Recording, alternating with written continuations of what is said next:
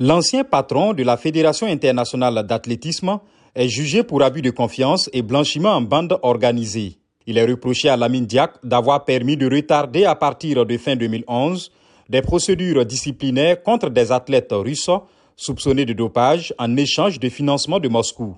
Lors de son procès en juin dernier, les procureurs ont requis 4 ans de prison et une amende de 500 000 euros contre le Sénégalais âgé de 87 ans.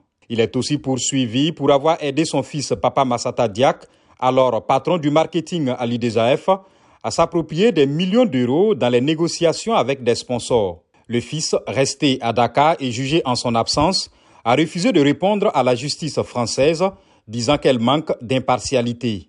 Des peines de prison ferme ont été réclamées pour quatre autres protagonistes, dont l'ancien chef de l'antidopage Gabriel Dolé, l'avocat Habib Sissé qui conseillait la mine Diak et deux responsables russes jugés en leur absence.